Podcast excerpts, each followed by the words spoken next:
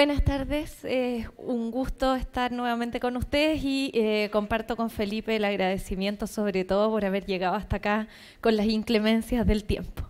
Así que espero estar a la altura del esfuerzo que han realizado. Em, entrando en materia. ¿Por qué Marco Polo? En un ciclo que es sobre héroes y heroísmo, y cuyo concepto, como decíamos hace un par de semanas, podría estar más asociado a aquellos personajes que han trascendido en la historia, sobre todo por su arrojo, sacrificio, especialmente en materias militares o bélicas porque el concepto de heroísmo es bastante flexible y depende de las definiciones que los historiadores o que las generaciones que trascienden al personaje puedan darle. Un héroe es, como les decía hace un par de semanas, quien genera cambios en la historia y sin duda Marco Polo es uno de ellos. Es un personaje que si bien pertenece al mundo medieval, siglo XIII, fue importante para abrir Europa hacia el mundo moderno y empezar a conectarla en un mundo que empieza a concebirse de una manera más global. Y esa es la perspectiva que espero pueda acompañarnos hoy para poder comprender la importancia y la trascendencia de este personaje y confirmar o no si vamos a considerarlo finalmente como un héroe para el mundo moderno. Les cuento un poco primero cuál es el contexto histórico en el que vamos a eh, insertar a este personaje y que es el de la Europa medieval. Pero una Europa medieval bien particular, la de aquella que está dejando poco a poco atrás esta imagen más tradicional del medioevo ensimismado y hasta cierto punto enfrentándose día a día a la supervivencia. Marco Polo nació en el siglo XIII y la Europa en la que él se inserta entonces es una Europa que desde el siglo XII había comenzado a vivir un proceso de recuperación. Durante los siglos anteriores Europa había sido víctima de diversas invasiones, las invasiones vikingas habían sido las, últimas, se había encerrado para defenderse y sobrevivir en algunas ciudadelas o eh, estados feudales y que habían llevado hasta cierto punto a eh, enfrentar epidemias, enfrentar hambre y al mismo tiempo enfrentar diversas guerras que habían diezmado al continente demográficamente y que no le habían permitido desarrollarse culturalmente como lo va a hacer en los últimos siglos del medioevo. Pero hacia el siglo XII eso comienza a cambiar. Europa poco a poco va a comenzar a abrirse, empieza a vivir una época de recuperación, se frenan los procesos de las cruzadas y empieza a haber oportunidades entonces de desarrollo. Y eso todo al mismo tiempo facilitado también porque a principios del siglo XIII, hasta principios del siglo XIII, Europa hasta cierto punto se había visto encerrada por estar rodeada por el norte de África y por Medio Oriente por la civilización musulmana, con la que se enfrenta tanto ideológica como territorialmente. ¿Por qué se le empiezan a abrir puertas? Porque a principios del siglo XIII y desde 1206, desde Asia va a empezar a crecer un pequeño reino que rápidamente se va a ir transformando en un imperio y que es el imperio mongol, que va a avanzar desde Oriente hacia Occidente, frenando, relegando hasta cierto punto a la civilización musulmana y empezando a abrirle ciertas puertas al mundo europeo para poder abrirse hacia eh, Oriente o hacia el sur. Fíjense cómo avanza el, imperio mongol muy rápidamente bajo el dominio de Genghis Khan y de sus sucesores y eso es lo que va a permitir entonces que Europa empiece a visualizar oportunidades de desarrollo comercial y cultural más allá de las fronteras que la habían mantenido enclaustrada.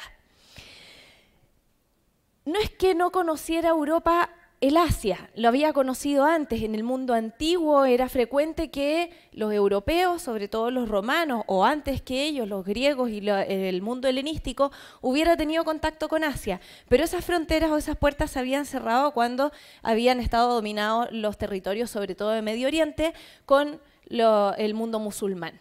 Y eso entonces empieza a cambiar hacia el siglo XIII, precisamente el siglo que protagoniza Marco Polo. La importancia del personaje entonces es que nos va a relatar este primer encuentro de Europa con Asia. Y no solo nos lo relata a nosotros, las generaciones de la posteridad, sino que a su propio tiempo, porque lo que él vive es la apertura de estas rutas comerciales, como les decía, sobre todo una ruta comercial eh, conocida desde el mundo antiguo, que es la ruta de la seda, realizaban los europeos por tierra hasta llegar a China para establecer estos eh, puertos de comunicación cultural y comercial entre una y otra civilización. La ruta de la seda se abre entonces hacia el siglo XIII y ese es el testimonio que nos va a dejar por escrito Marco Polo. No es el primero, por supuesto, que va a realizar este viaje. Es uno de los primeros, eso sí, en llegar a China, junto con su padre Nicolás y con su tío Mateo. Pero la particularidad que tiene es que tal como Julio César, como decíamos hace un par de semanas, toma conciencia de lo que está viviendo y lo lleva, lo transmite por escrito.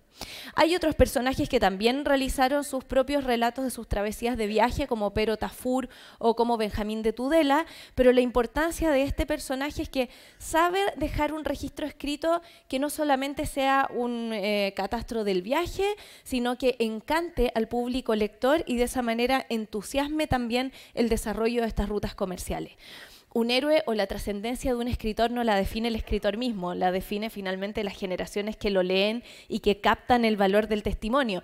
Y eso es precisamente lo que se logra con Marco Polo y no se logra con estos otros escritores de viaje. Ahí está quizás su particularidad. Es uno de los primeros en llegar a China y luego es uno de los primeros en dejar por escrito un testimonio que él sabe podrá de alguna manera impactar en el mundo lector de la Europa de su época. Aquí está entonces el, libro, una de las versiones de su libro, el libro de las maravillas del Marco, de, Marco Polo o Il Milione, también se le ha llamado, escrito en 1298 y que básicamente nos relata los 24 años de travesía que él realizó conociendo el Asia y partiendo desde su natal Venecia junto con su padre y con su tío. ¿Por qué es tan relevante esto? Porque tenemos que pensar en la época en la que vive este personaje. Cuando uno asume esta idea de los viajes eh, en la actualidad, uno piensa en una trayectoria que hasta cierto punto es segura y dominable. Porque cualquiera de nosotros que ha planificado vacaciones, sobre todo en los últimos años, tiende a... Eh, prepararse antes de partir a un destino, por mucho que sea desconocido, y trata de asegurarse en un principio el programa del viaje, el lugar donde se va a quedar, trata de planificarlo todo de manera que sea segura. Tenemos internet, podemos saber cómo va a ser el hotel, a dónde vamos a ir, podemos planificar el recorrido, qué monumentos vamos a conocer, pero eso no es un viaje en el mundo medieval. No hay imágenes prediseñadas del lugar a donde se va a llegar y por lo tanto este registro, este testimonio escrito que podía ofrecerle a eh, Marco Polo a sus contemporáneos es por supuesto un testimonio invaluable. Los viajes en el mundo eh, medieval quedan muy bien graficados en los registros cartográficos que incluso llegan hasta la época renacentista y que hablan de cuáles son los imaginarios que existen respecto de lo que resulta desconocido o ajeno. Normalmente la cartografía medieval y renacentista plasma a través de un imaginario eh, mitológico los seres peligrosos que podrían rodear los territorios que no conocemos y que no dominamos, que advierten al viajero que el viaje incluso puede ser debido a muerte, aunque se trate de un viaje de intereses comerciales o de intereses turísticos, entre comillas, siempre puede entrañar cierto peligro, porque finalmente lo que se está haciendo es movilizando las fronteras de lo conocido hacia lo desconocido y lo desconocido por lo mismo puede ser peligroso. Un viaje en el mundo medieval y renacentista es un viaje que es también espiritual, y cultural, es ir moviendo los límites de lo conocido, despertando la capacidad verdadera del asombro y encontrando en lo otro las posibilidades de hacer de eso otro algo propio. Pero eso implica una aventura que es solamente para algunos. Y uno de, uno de ellos es precisamente Marco Polo dicen eh, que esta cita la, dijo San Agustín alguna vez em, y precisamente podría calzar con nuestro personaje. San Agustín decía, según algunos, que el mundo es un libro y aquellos que no viajan no leen de él más que una página. Y en ese sentido Marco Polo fue seguramente un excelente lector del mundo. Marco Polo nació en Venecia en 1254. Como les decía, en esta Venecia y Europa que se está abriendo poco a poco al mundo y recuperándose de la supervivencia que había sobrellevado en los siglos anteriores. Nace en el seno de una familia de comerciantes bastante adinerados, Pero al año de vida, su padre lo abandona precisamente para emprender una primera aventura por la ruta de la seda hacia Oriente. Parte el padre de, Marco, Nicolás, junto con eh, su hermano, Mateo, y se ausentarán hasta que Marcos tenga 15 años. Queda, por supuesto, a cargo de él su madre, pero en una temprana infancia de Marco Polo, su madre también muere y él queda a cargo de algunos familiares cercanos que, por lo tanto, se hacen cargo sobre todo de su educación. Una educación eh, dadas las condiciones económicas, sobre todo que tiene esta familia, bien llevada, en la que él aprende, entre otras cosas, ciencias naturales, teología, aprende a leer la Biblia, aprende eh, de los clásicos, de la lectura de los clásicos, sobre todo romanos, y por lo tanto también aprende latín, además de, por supuesto, italiano y francés. Es entonces un joven muy culto. Durante ese mismo tiempo que él se está educando, su padre Nicolás, junto con su tío Mateo, han emprendido, como les decía, el viaje desde Venecia por la ruta de la seda hasta llegar finalmente, al parecer siendo los primeros europeos del mundo medieval, hasta llegar a Pekín, la capital que ha impuesto Kublai Khan, sobrino nieto de Genghis Khan, como eh, centro neurálgico del imperio mongol. Dicen que, y esto lo cuenta Marco Polo, que cuando Kublai Khan, el emperador eh, del mundo mongol, escucha acerca de la presencia en los territorios chinos de dos personajes extranjeros, Nicolás y Mateo, los manda a llamar. Y entabla una cierta relación de confianza con estos dos personajes al darse cuenta que ellos no tienen más intenciones que la de establecer relaciones comerciales. De manera que comienza a abrirles ciertas puertas para que puedan establecer este comercio entre eh, Asia y Europa. ¿Por qué no los considera enemigos? Porque en realidad el enemigo natural del mundo mongol es el mundo musulmán. Y por lo tanto aliarse, o potencialmente aliarse con los europeos, podría resultar interesante para poder afirmar la civilización mongola desde la perspectiva de Kublai Khan. Como les decía, Nicolás y Mateo van a estar fuera de Venecia durante 15 años y cuando regresan, regresan diciendo que han llegado con una misión encomendada por Kublai de en algún minuto volver a China, pero portando con ellos una delegación de, ojalá, 100 sacerdotes y litros de agua bendita. Esto para poder consolidar la relación que ojalá no sea solamente comercial, sino que cultural con el imperio mongol. Es bien interesante el encargo que les hace Kublai, porque eh, no era cosa de ir y venir.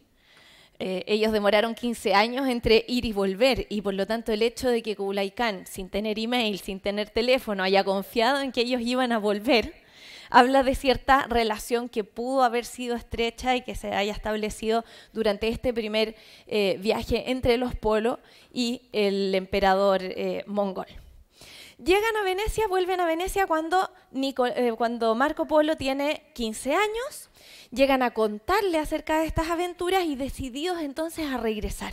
Y lo primero que hacen son las gestiones para poder conseguir los 100 sacerdotes que ha pedido Kublai junto con los litros que tienen que llevar de agua bendita se entrevistan con distintos personajes eclesiásticos hasta que finalmente incluso llegan a entrevistarse con Gregorio X, que es quien los bendice para emprender una segunda aventura hacia China, que esta vez no comprenderá solamente a Mateo y Nicolás, sino que llevarán consigo a Marco Polo, que para entonces tenía 17 años. Inician una segunda aventura entonces hacia China, como les decía, en 1271 pero sin llevar a los 100 sacerdotes porque si bien trataron de vender este viaje como algo seguro e interesante, solamente lograron enrolar finalmente a dos. Pero el agua bendita, como no podía ponerse, sí se fue con ellos. Partieron en 1271 y emprenderán entonces un viaje larguísimo, sobre todo por tierra, que incluye la travesía por el Golfo Pérsico, por Afganistán, por los distintos territorios de Asia y que se extenderá durante cuatro años avanzando en promedio, se calcula según el testimonio de Marco Polo, que habla en realidad de los tiempos que les demora cada jornada de viaje, entre 15 y 25 kilómetros diarios. Lógicamente no van ellos tres más los dos sacerdotes solos, sino que son acompañados de toda una caravana de comerciantes que van estableciéndose en, los distintos, eh, en las distintas paradas del circuito eh, y que comienza eh, la travesía terrestre a partir de un, o luego de una pequeña travesía por barco desde Acre eh, pero que les implica después meterse por tierra. Ellos dicen que intentaron, dice Marco Polo, que intentaron embarcarse en Hormuz para ir por mar hasta China.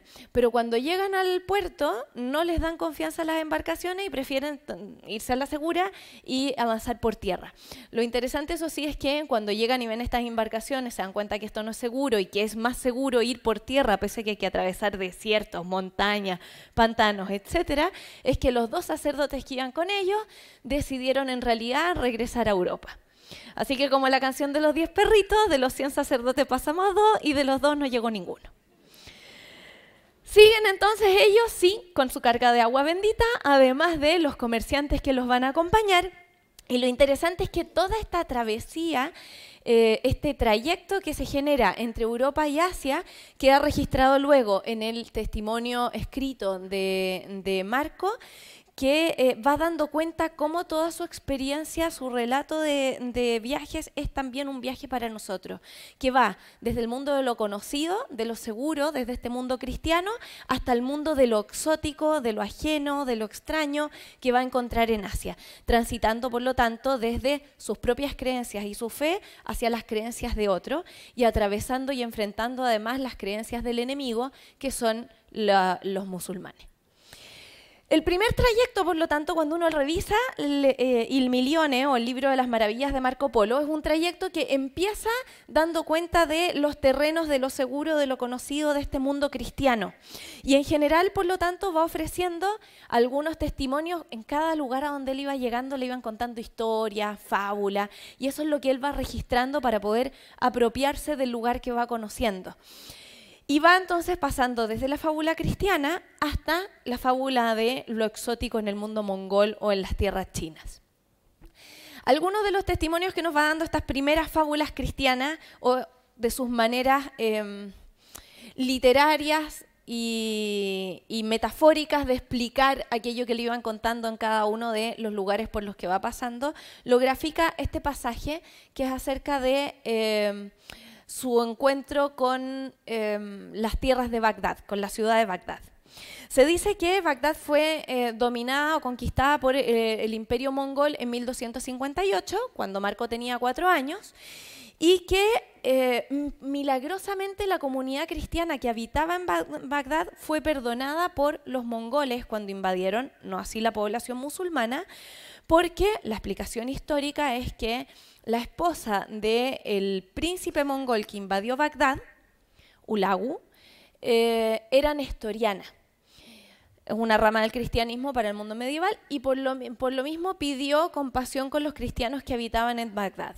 Pero para Marco cuando llegan a Bagdad esa historia es un poco plana. Y en lugar de eh, explicarnos cuál fue eh, la estrategia política para salvar a la comunidad cristiana, lo que nos cuenta es lo siguiente. Dice, en aquellas tierras entre Tauricio y Baldat hay un monte que fue trasladado antaño de un lugar a otro por el poder de Dios. Querían los sarracenos mostrar que el Evangelio de Dios era vano, porque el Señor dice, si tuvieran fe como un grano de mostaza y dijeran a este monte, vete allí, irá y nada será imposible para vosotros. Por tanto, los sarracenos dijeron a los cristianos que habitaban bajo su dominio que trasladasen en el nombre de Cristo ese monte o se convirtiesen todos a Mahoma. Si no, perecerían todos por la espada. O sea, los amenazan con demostrar que su fe cristiana tiene algún asidero y que ellos son capaces con la oración de mover una montaña, o no les queda otra que cambiarse a la religión de Mahoma o morir si se niegan a hacerlo. Entonces un hombre devoto profirió con fe una oración al Señor Jesucristo y trasladó al lugar señalado el monte aquel, ante la vista de multitud de pueblos. Es la versión cristiana de que si la montaña no va a Mahoma, Mahoma va a la montaña. Bueno, en este caso la montaña sí vino hacia el Señor que elevó la oración. Y con eso, trasladando la montaña, los cristianos se protegieron y con la invasión mongola se salvaron. Es mucho mejor la versión de Marco Polo que la que yo les contaba recién sobre la esposa del príncipe invasor. Hay eh, eh, otros encuentros de, Marco durante su trayecto que eh, lo van enfrentando con sus creencias cristianas, entre, entre otras, por ejemplo, el avistamiento del monte Ararat, donde se supone había encallado el arca de Noé cuando las aguas empezaron a bajar. Marco dice que a él le mostraron a la distancia al monte y que se veía una mancha negra en la cima que se supone era el arca de Noé. Bueno, en 1829 el profesor Parrot eh, subió este monte, que es un poco más de 5.000 metros de altura, y dice que ahí no había nada. Importa porque a Marcos en su época alcanzaron a creerle. Y el trayecto desde eh, irse de los imaginarios cristianos, como les decía, comienza a adentrarse en el territorio de lo ajeno. Primero en el territorio del enemigo conocido, el mundo musulmán, al que en su testimonio escrito Marco carga de adjetivos negativos. En general habla de los pérfidas musulmanes, de los diabólicos musulmanes eh, y sobre todo se ensaña con el mundo persa. Aquí hay algunos ejemplos para que vayan viendo cómo en realidad el testimonio que nos da, por mucho que él trate de que sea objetivo, porque dice que esto no es para realizar una biografía, sino que para enseñar e ilustrar a quienes no conocen los lugares por los que él ha atravesado, finalmente sí son subjetivos y nos van dando cuenta no solamente de la travesía externa que realiza, sino de este viaje interno que lo acompaña. De la región de los persas, por ejemplo, dice, en estas regiones los hombres son grandísimos bellacos, amigos de las peleas, bandoleros y homicidas. Muchos mercaderes han perecido a manos de los salteadores, por lo que es preciso que vayan armados y viajen en grandes caravanas. Guardan la ley del miserable Mahoma. El nombre Mahoma nunca, se nunca va solo, siempre va acompañado de uno de estos adjetivos es la religión en el fondo la que los carga de este sentido negativo. Luego de la ciudad de Camandú, también en los mismos territorios, dice, en aquella región hay multitud de bandidos que se llaman caroanas. Son hechiceros. Y cuando quieren saquear una región, hacen con arte diabólica que se entenebrezca el aire de día en una extensión tan grande que nadie los pueda ver. Y a veces mantienen la oscuridad por siete días son las tormentas de arena, pero que no son motivos solamente de fenómenos naturales, sino que en este caso tienen detrás la maldad de la hechicería musulmana. Entonces, cuando ya han ennegrecido todo, salen al campo en número de 10.000. Así rara vez pasa alguien sin caer en sus manos. Hacen prisioneros a los hombres, venden a los jóvenes y matan a los viejos. Y para que nadie crea que esto es mentira, dice, yo, Marco, al transitar por allí, caí en una de esas tinieblas. Pero como estaba cerca del castillo de Canosalim, me refugié en él. Finalmente, fíjense cómo nuevamente aparecen, eh, aparecen los peros o las, eh, las adversiones al mundo musulmán. Del reino de Timochaim, dice Marco Polo, tiene hombres y mujeres hermosas. Ahí parece todo positivo. No obstante, todos adoran a Mahoma. Siempre hay un pero durante esta región. Hasta que, y por supuesto, esto no va acompañado solamente de categorías que eh, grafican lo negativo del pueblo, sino que también se asocian con los paisajes o los territorios que se van atravesando eh, durante este, este trayecto de su viaje. Y aquí están, las inclemencias del viaje mientras va pasando, mientras ha dejado lo conocido, el mundo europeo y el mundo cristiano, y no ha llegado todavía al mundo exótico de las tierras chinas o de las tierras mongolas. Por ejemplo, dicen en alguna oportunidad, y fíjense cómo también va advirtiendo a los futuros viajeros de aquellas cosas que tienen que intentar evitar o aquellas cosas que les conviene hacer. Dice, los que van de Crerman a Covina, topan con un, camino pésimo de siete jornadas de longitud, durante las cuales no se puede conseguir agua. Esta es salobre, amarga y verduzca. O sea, el que vaya a viajar por ahí lleve suficiente agua para poder sobrevivir. Porque quien toma un sorbo sufre flujo de vientre y casi por cada trago se ve obligado a hacer 10 deposiciones. ¿Cómo que lo calculó? Y aquí una descripción del desierto de Gobi en el que dice, en el gran desierto es difícil que quien ha quedado a la saga, ah, perdón, em, va contando cómo la caravana del desierto puede ir atravesando este espacio, pero que muchas veces quedan algunos atrás. Y aquí nos cuenta por qué quedan atrás y no logran recuperar finalmente al resto del grupo. En el gran desierto es difícil que quien ha quedado a la saga les dé alcance, pues escuchan voces de los demonios que los llaman por sus nombres e imitan las voces de los hombres que van delante. Y al seguirlas, los conducen por el camino errado. Alguna vez se oyen sonidos de instrumentos musicales, sobre todo de tambores. Dicen que en este desierto de Gobi lo que ocurre es que hay unas arenas cantadoras, que en el fondo son eh, vientos que levantan la arena y que con su mismo encuentro van generando algunos ruidos que parecen tambores o parecen en otras ocasiones voces. Y eso es lo que explica Marco que confundiría a quien queda solo pensando que aquello que escucha es la caravana que ha perdido y por lo mismo generalmente pierden el rumbo. Entonces son datos muy útiles para aquel que luego de, la travesía que ellos han emprendido vaya a tomar la misma iniciativa. Aquí hay algunos eh, eh, momentos entonces de su trayecto, el monte Ararat, como les decía, que es donde se supone se ve una mancha negra con el arca de Noé. Baku, o los campos petroleros de Baku, que aparecen en el, libro de, Marco mencionados por primera vez en la historia de la literatura europea. Y fíjense cómo también le llama la atención esto, porque es absolutamente desconocido para alguien que vivió toda su vida en Venecia. Dice que en Baku hay una fuente de la que emanaba aceite en tal abundancia que se podían llenar 100 barcos de una sola vez. Este aceite no es bueno para usarlo en las comidas, pero sí sirve para quemar y se le usa también para curar a los camellos que tienen la roña. Habla también de la Bactriana o de Balk, que es el último lugar donde él se encuentra con ciertos rastros de la civilización europea. En la Bactriana es donde Alejandro Magno había esposado a la hija de Darío, Roxana, y él reconoce por lo tanto que es ahí donde finalizan los límites de los alcances de la civilización europea y se va a entrar ya en territorio absolutamente desconocido. Luego el desierto de Gobi, como les decía, aquel de las eh, arenas cantadoras, y finalmente logran, después de cuatro años, en 1275, llegar a la ciudad donde se encontraba el palacio de verano del emperador Kublai Khan, llamado Sanadu.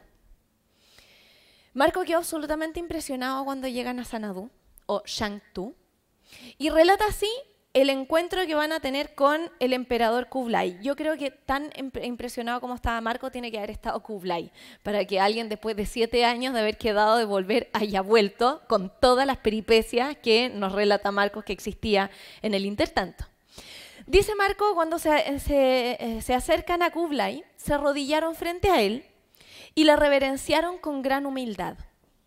El gran Khan les hizo acercarse y los recibió con todos los honores y los deleitó con gran alegría. De verdad, es una demostración de la fidelidad que habían establecido con él. Les hizo muchas preguntas acerca de su estado y de cómo les fue tras su partida. Después les entregaron las acreditaciones y cartas del Papa, Gregorio X, que recibió con gran agradecimiento y le dieron el agua bendita. Es lo que. Cuando el gran Khan vio a Marco, un joven mozuelo, le preguntó quién era. Y el padre le respondió, es mi hijo y su siervo. Le contestó Meser Nicolo. Hay que una representación más moderna, por supuesto, de ese encuentro, pero que en parte trata de graficar aquello que proyecta Marco en la descripción que hace de la ciudad de Shangtu o de Sanadu que se eh, caracteriza por su opulencia, por su fasto, por su lujo. Hasta el día de hoy, en el imaginario europeo, el concepto de Sanadú trascendió como sinónimo de este lujo o de este fasto, incluso hay canciones que se refieren a ella, y que en el fondo viene a representar este lujo, este exótico que eh, no pertenece en realidad a cómo se entiende el lujo en Europa. Se dice que esta ciudad pudo haber tenido más de mil edificios, en realidad es un palacio se podría entender como un palacio porque se habitaba solamente en época de verano, era la residencia de Kublai Khan, pero que estaba compuesta por distintas edificaciones que lamentablemente fueron destruidas un siglo después por eh, la dinastía china Ming. Recién en los años 90 se ha podido excavar y por eso se ha descubierto al menos mil edificios, pero quizás pudo haber tenido todavía una extensión mayor. Pero lo que de verdad la caracterizó fue, como les decía, este lujo exorbitante para un europeo que venía saliendo no de la Europa que nosotros podemos conocer, sino esta Europa medieval que había sobrevivido en los últimos siglos. Fíjense, por ejemplo, una de las descripciones que hace de la ciudad de Sanadú. Dice, en ella hay un palacio de mármol muy grande y hermoso, cuyas salas y habitaciones están adornadas de oro y pintadas con variedad. Junto al palacio se extiende el bosque del rey, cercado de muros de mármol que tienen 15 millas de perímetro. En ese bosque hay fuentes y ríos y muchas praderas. Está poblado de ciervos, gamos y cabras. A menudo caza ahí el soberano y lleva a la grupa del caballo que monta un leopardo domesticado. Exótico. Esa misma admiración que va a tener de la ciudad como algo grandioso prácticamente fantasioso, es una impresión que él también va a tener respecto del emperador, a quien al parecer también eh, logra eh, apreciar con verdadero afecto y admiración. Fíjense la descripción que hace, la primera descripción que hace de Kublai Khan en términos físicos, dice, el gran rey Kublai, es muy apuesto, de estatura mediana, ni muy grueso ni muy flaco, es decir, término medio como corresponde. Tiene la cara redonda y blanca, ojos negros, la nariz muy hermosa y la complexión de su cuerpo está muy bien proporcionada. Así en general es la proyección de todo el mundo mongol o la representación de todo el mundo mongol que va a ofrecer Marco Polo cuando se refiere a este mundo mongol inserto en la realidad de China, de esta civilización milenaria que ha sido conquistada por el mundo mongol, pero que al parecer a su vez ha conquistado culturalmente a estos mongoles que originalmente habían sido un pueblo prácticamente salvaje. Y todo el relato que va a hacer Marco Polo a partir de su encuentro en Shantu, en con eh, Kublai Khan, va a jugar entre estos dos polos, el del salvajismo de los mongoles como eran en sus tiempos originales o como quedan cuando no han, entrado a las tierras chinas, y estos mongoles que en cambio parecen, dice él, caballeros rústicos. Le llama mucho la atención el contraste porque seguramente en su travesía, en las estepas euroasiáticas, se había topado con algunos pueblos mongoles que no habían sido civilizados por el mundo chino y que vivían en una condición seminómade prácticamente, eh, y que, al contrario de cómo se grafica a Shangtu o a Kublai Khan, le parecen a eh, Marco Polo absolutamente bárbaros. Habla en general del pueblo mongol, en su condición original como un pueblo eh, hasta cierto punto ignorante, muy supersticioso, dice incluso que los mongoles jamás, jamás, jamás se bañaban en los ríos porque ellos creían que eh, podían ofender a los espíritus que habitaban en las aguas de los ríos si llegaban a hacerlo. Si no se bañaban en los ríos, sino dónde, si era lo único que había, entonces lo que quiere decirnos Marco Polo es que al parecer los mongoles no se bañaban directamente. Y cuenta también de ellos que en caso de extrema urgencia, cabalgan durante 10 días sin cocer una sola comida. Recuerden, son pueblos seminómades. ¿Qué hacen entonces? Para mantenerse, abrirán una de las venas de sus caballos y recogerán el chorro de sangre con la boca. Absolutamente salvajes.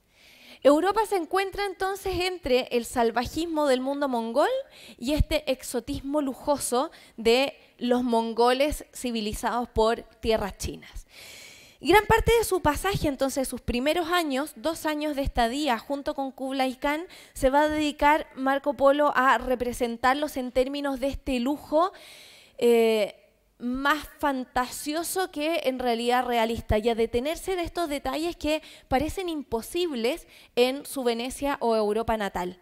Por ejemplo, detiene un pasaje extensísimo para hablar de cómo Kublai Khan salía a veces a cazar montando cuatro elefantes, desde donde se elevaba una pagoda que podía abrir su techo para que Kublai Khan pudiera disparar a las aves que pasaran por el techo y que se acompañaba además, como él decía en el otro pasaje, de leopardos, de perros amaestrados y de eh, tigres domesticados que lo ayudaban a cazar. Habla también en otra oportunidad de los banquetes, cómo se celebraban. Y hay, un pasaje que llama mucho la atención porque él dice que en los banquetes servían algunos eh, meseros que no se movían, sino que movían las copas y los platos a través de la mente, telequinésicamente. Entonces, nadie se movía en el banquete. Kublai Khan con sus invitados se sentaban eh, él sobre una tarima, el resto en una mesa alargada que daba hacia él, y los meseros se ponían en los alrededores y cuando se daban cuenta que alguien necesitaba, por ejemplo, más vino, bueno, movían la jarra y vertían el vino sobre la copa sin necesidad de tener que acercarse a la mesa. De la misma manera, dice eh, Marco, que lograban incluso con artes diabólicas acercar la copa hacia la boca de su señor. Esos son los hechiceros Baxi, dice, em, dice Marco que les denominaban allí, pero que para él básicamente son hechiceros diabólicos desde la perspectiva, por supuesto, del cristiano que testimonia esto. Dos años después, 1277, al parecer, Marco logró establecer una relación de confianza y amistad con Kublai. Y eso hace que, después de estos dos años y ya eh, siendo un mayor de edad, Marco puede entrar en el círculo personal y político de Kublai Khan para empezar a trabajar como funcionario público e incluso, con el paso de los tiempos, como representante de este emperador en algunas comisiones que él le va a delegar. Gracias a eso es que finalmente puede conocer los distintos confines del imperio mongol y especialmente de las milenarias tierras chinas. Dice Marco que eh, fue emisario diplomático, recaudador de impuestos en otras oportunidades o enviado especial para evaluar cómo estaba la administración del imperio en distintos confines del territorio. Pasó, por ejemplo, por Birmania, por India, por el Tíbet, y por distintas regiones chinas que lo van a alejar por meses de la capital, Pekín, donde se encontraba el emperador. Es muy interesante porque es ahí donde empieza a adentrarse realmente en el conocimiento de este mundo exótico y a familiarizarse con él, a apropiarse espiritualmente de él para hacerlo parte de su propia vida. Y ese ejercicio de apropiación cultural de lo desconocido o de apropiación de lo anteriormente ajeno queda muy bien descrito en su propio testimonio, porque finalmente lo que hace él normalmente es explicarle al lector que no ha ido a estas, estas tierras eh, utilizando el recurso sobre todo de la analogía o de aquello que él ya conoce para hacerlo desconocido familiar. Fíjense, por ejemplo, aquí cosas que a él le llaman la atención dice eh, en uno de sus viajes, en toda la provincia de Catay se encuentran unas piedras negras que se cavan en las sierras. Puestas en la lumbre arden como leña y conservan el fuego largo tiempo. El arden como leña es la analogía literaria para hablar finalmente del carbón. Y fíjense en esta descripción de cómo transforma lo desconocido en conocido. Cuando va en su viaje a Karayam, dice, en esta tierra se encuentran grandísimas serpientes. Muchas de ellas tienen 10 pasos de longitud. Cada una de estas grandes serpientes tiene junto a la cabeza dos piernas carentes de pies, pero en su lugar tiene garras a modo de león. Su cabeza es enorme y sus ojos grandísimos. Su boca es de tal tamaño que puede engullir con facilidad a un hombre. Tiene colmillos larguísimos. ¿Qué es? El cocodrilo. Dicen que nunca vio al cocodrilo salir del agua, entonces normalmente los veía asomados, por, lo por eso veían las dos patas. Y en otras partes ya luego habla de cómo los pescadores habían aprendido a cazar a estas grandes serpientes para fabricar ciertos cueros y comer parte de su carne. Pero es la manera de poder explicarle a un europeo que no ha visto fotografías, que no eh, ha visto ninguna película, cómo es un cocodrilo para que lo entienda en términos de lo familiar. Las páginas del libro Las Maravillas están llenas de eso, de maravillas. Sobre todo de descripciones de la opulencia de algunas de las principales ciudades de esta antigua China, esta China ahora mongola. Entre otras, por ejemplo, describe la ciudad de Kinsai, actual Hansu, en la que todo lo eh, enumera por millones o por miles. Habla de que esta ciudad tenía más de un millón de habitantes y enumera, por ejemplo, 12.000 puentes, 100.000 guardias, 4.000 baños públicos, 30.000 soldados que cuidan esta ciudad y 500.000 personas que podían ocupar simultáneamente uno de los principales mercados de la ciudad. En otras ocasiones habla también de la cultura de esta población. Se impresiona sobre todo porque dice que las mujeres son muy cultas y saben casi lo mismo que sabe un hombre. Mujeres que al mismo tiempo, dice él, son capaces de salir a la calle sin necesidad de ir acompañadas de un hombre y a veces tener la capacidad de decidir incluso con quién podían desposarse. Eso para la Europa de Marco es imposible. Es una ciudad vanguardista, una civilización vanguardista que lo asombra tanto como los números que se manejan en el día a día en estas urbes. Marcos tuvo 17 años en estos territorios. O sea, pasó de ser un joven a ser un adulto, incluso un adulto bastante maduro. Y por lo tanto genera distintos aprendizajes que él espera llevar a Europa, junto por supuesto con los productos para comerciar. Entre otras cosas, lo impresiona, por ejemplo, el sistema de correos. Se impresiona que en un imperio tan vasto puedan comunicarse tan rápidamente. Lo impresiona el sistema de administración del Gran Canal, que precisamente se, se desarrolla a través de puentes levadizos, cosa que todavía no hemos aprendido a hacer bien nosotros. Se impresiona de eh, la organización del ejército, de la fabricación y artesanía de la seda, a la que le dedica también una buena parte de sus capítulos. Y le llama la atención especialmente el uso del papel moneda, que todavía no va a existir en Europa de todo eso va dejando registro. Y es muy interesante, por lo tanto, porque él es el que selecciona aquello que merece quedar atestiguado según se establezca a partir de la diferencia con una Europa que a medida que va transitando el, escrito parece cada vez más lejana y ajena a su propia realidad. Pero después de 17 años, lógicamente, pueden haber empezado a echar, eh, a echar de menos a su familia y deciden regresar a Venecia. Dicen que no fue fácil que informárselo a Kublai Khan, él ya también se había encariñado con ellos, ya llevaban 70, eh, perdón, él ya tenía más de 70 años y al parecer confiaba mucho en, en Marco y en su tío y padre para poder administrar algunos aspectos del imperio, por lo menos eso es lo que dice Marco. Y les cuesta entonces convencer a Kublai de que los deje partir. Finalmente, por supuesto, el emperador lo va a hacer nuevamente de buena fe, pero les pide que a su regreso puedan transportar a la princesa Cocachín, que se desposaría con uno de los, de los canes, representantes del emperador en los distintos confines del imperio, y que se encontraba en tierras persas. Entonces, eh, tienen que llevarse a Cocachín para que pueda casarse con este can del mundo persa. El viaje de, regreso ha sido menos estudiado, curiosamente. Dicen algunos historiadores que es porque hay menos evidencia histórica de la que uno pueda sacar partido. El regreso es mucho más fantasioso que la ida. Pero por lo mismo también es muy sabroso. Puede haberse, eh, haberse generado más fantasía porque finalmente él también se había habituado a esta, este mundo increíble del imperio mongol chino como una realidad. Y lo que va encontrando su regreso nuevamente vuelve a llamarle la atención. Esta vez el regreso va a ser, eso sí, por mar. Y en vez de demorarse cuatro años, se van a demorar dos años y medio. rápido en comparación a la ida. No va a ser sencillo, eso sí, el regreso.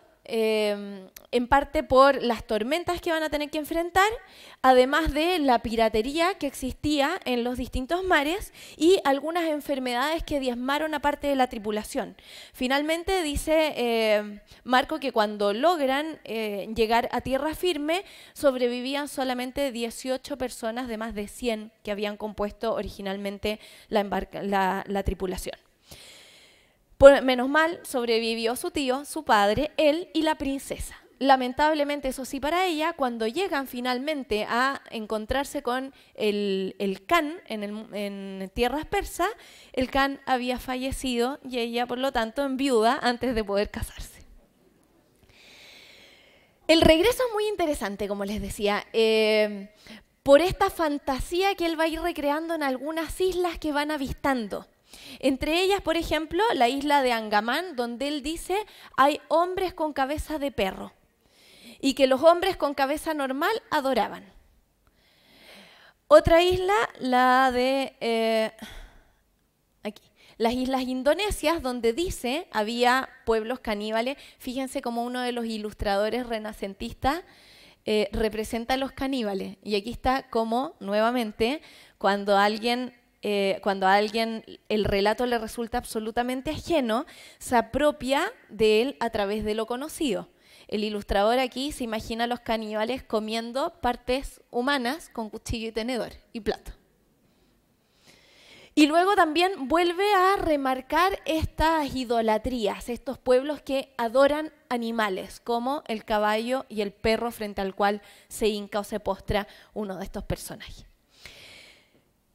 Hay otra isla que es muy interesante eh, y que aparece aquí descrita, porque desde las teorías del género esto da como para bastante reflexión. Fíjense, dice, más allá del reino de Remascorón, a 50 millas en alta mar, esto, estas referencias las va diciendo como para que vean que esto es verdad. No es que en algún lugar da las coordenadas específicas, se encuentran dos islas, distantes entre sí unas 30 millas. En una moran hombres sin mujeres y se llama en su lengua, la de los aborígenes, Isla Macho. En la otra habitan mujeres sin hombres y se denomina Isla Hembra. Las mujeres no van nunca a la isla de los hombres, pero ellos van a la isla de las mujeres y viven con ellas durante tres meses seguidos habita cada uno en su casa con su esposa y luego retorna a la isla Macho, donde permanece el resto del año. Las mujeres tienen a sus hijos varones consigo hasta los 14 años y después los envían a sus padres. Puede que sea un buen experimento para tener altas tasas de matrimonio permanente. Quizás aquí está el secreto. Estos son solo algunos ejemplos. Está lleno de pequeños pasajes que hablan del asombro de Marco cada vez que se encuentra con realidades absolutamente desconocidas para él. Los hombres de raza negra, por ejemplo, lo impresionan y los grafica también como pueblos diabólicos. Eh, no les da ninguna, ninguna connotación ni positiva ni neutra, pero al parecer porque lo primero que eh, siente él al encontrarse con estos pequeños pueblos es temor. Llega finalmente cargado toda esta experiencia, pero hasta ahora no ha escrito nada en 1295, junto con su padre y su, y su tío. Lamentablemente no llegan con todas las riquezas que habían acumulado en las tierras mongolas, porque cuando pasan por la aduana turca les retienen las tres cuartas partes de la mercancía que ellos habían logrado acumular. Pero llegan enriquecidos de experiencias, casi sin recordar, dice él, su lengua natal y prácticamente como unos desconocidos para su círculo familiar. Por supuesto, un personaje que ha vivido todas estas aventuras no se iba a quedar tranquilo tanto tiempo. Y en 1298, tres años después, Marco participa en el enfrentamiento que va a tener Venecia contra Génova y comanda una galera. Lamentablemente no tenía gran experiencia como eh, para comandar una de las embarcaciones venecianas y siendo derrotado es capturado por los genoveses que lo encarcelaron durante un año. Viendo el lado positivo es gracias a eso que surge el libro porque en su celda conoce a Rustichello de Pisa, un poeta, escritor de la época que escribía en, em, Provenzal, y es a él a quien le empieza a contar sus aventuras para entretenerse el año completo en la cárcel, y es Rustichello entonces el que empieza a transcribir estas aventuras que le va relatando Marco. Dice que era tan entretenido como él relataba sus propias experiencias que eh, desde la ventana que daba hacia la calle en su celda empezaron cada vez a acumularse más personas todos los días para escuchar las aventuras de Marco Polo. Hasta que finalmente, al año después de haber eh, de haber estado en la cárcel, es liberado y con eso los eh, escritos de Rustichello de Pisa con los testimonios de Marco Polo pueden empezar a ser publicados. No tenemos imprenta todavía, el manuscrito, además lamentablemente el manuscrito original se perdió, pero rápidamente empezaron a surgir algunas copias que circularon en un principio por Venecia y luego empiezan a ser prontamente traducidos también a otras lenguas hasta, por ejemplo, 1503, que es traducido y aquí tienen la primera edición ya impresa del libro de las maravillas en español. Marco se hizo rápidamente conocido como un bestseller en el fondo con eh, esta obra, pero inmediatamente empezaron las, las suspicacias. Eran demasiado increíbles algunas de sus aventuras como para que un europeo que nunca había salido de los límites de su territorio pudiera llegar a pensar que era posible que existieran realidades como las que él relataba. Hasta el día de hoy hay historiadores que cuestionan que Marco Polo haya llegado a todos los territorios que él dice que llegó y que haya visto todo lo que dice que vio. Frances Wood, por ejemplo, es una historiadora que hace poco sacó un estudio tratando de demostrar que aquello que dice Marco Polo es por lo menos cuestionable. ¿Y en qué se basan para decir eso? En que hay algunos aspectos que se omiten en el libro de las maravillas y que es muy raro que Marco no las haya mencionado, que no le hayan llamado la atención. Entre ellas, por ejemplo, la costumbre de vendar los pies de las mujeres chinas para mantenerlos como pies pequeños. La Gran Muralla tampoco aparece mencionada. No se detiene tampoco en mencionar la caligrafía china, ni tampoco menciona el té o los palillos para comer, cosas que son muy típicas y con las que uno representaría a, los chinos. Y eso lleva a Francis Wood, junto con otros historiadores, a decir que no es que todo lo que dice Marco haya sido mentira, lo más probable es que él haya realizado este viaje, pero quizás no llegó a todos estos confines que él menciona, sino que se apropia de algunos relatos de otros viajeros que pudieron haber complementado su propia experiencia. Quienes creen en realidad que Marcos sí realizó toda esta travesía se apoyan en el hecho de que este juicio que establece Francis Wood para decir cómo no va a mencionar la Gran Muralla, cómo no menciona el té, etcétera, es porque lo estamos juzgando con los ojos de una persona del siglo XX o siglo XXI.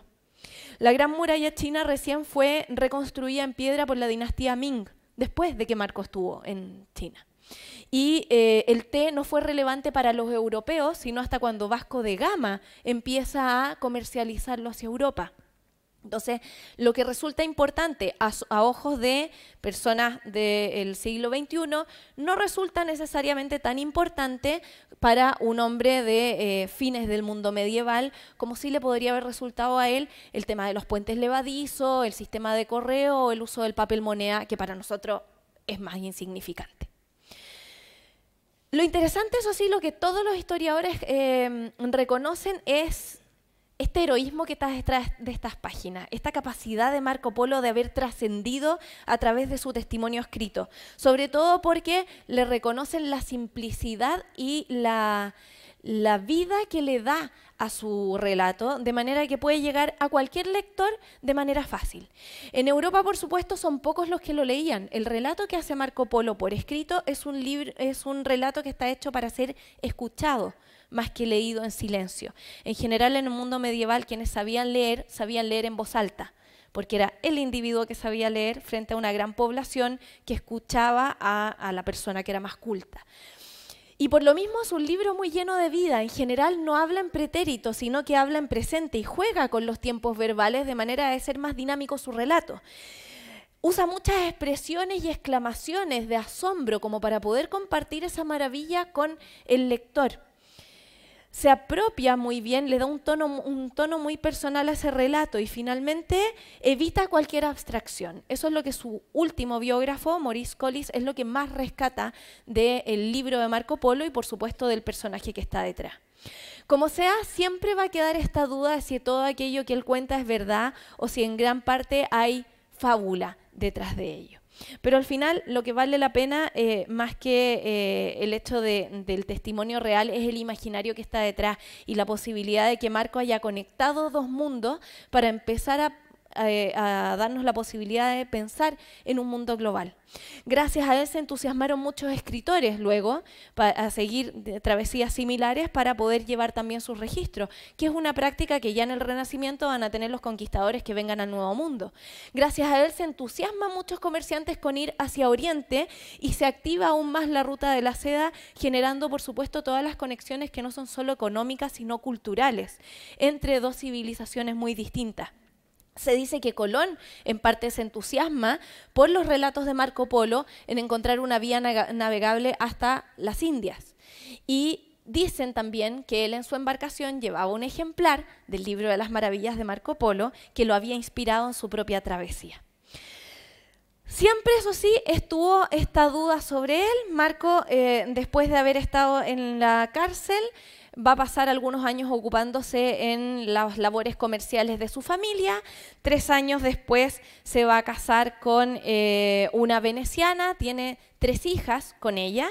Y finalmente, el 8 de enero de 1324, cuando estaba agonizando en su lecho de muerte, dicen que, que los familiares y amigos que lo estaban rodeando le llegaron a insistir en que confirmara la veracidad de su relato o bien admitiera que gran parte de lo que él había contado durante todos sus últimos años de vida había sido más producto de su fabulación que de sus verdaderas experiencias. Después de toda la insistencia porque, eh, porque se acusara en su fábula, Marco, en su lecho de muerte, dicen que dijo, ni siquiera he contado la mitad de lo que he visto él se sabe en parte un héroe ya para entonces y sabe trascender como tal. Y eso es lo que efectivamente le da esa categoría para la historia. Es un personaje que, si bien no es un héroe tradicional, porque nunca tomó una espada o un escudo, es un personaje que sí genera un verdadero cambio y abre una de las primeras puertas para que pasemos de un mundo medieval, de un cristianismo ensimismado, a un mundo moderno, global, como el que se posibilitó a partir del siglo XV. Muchas gracias.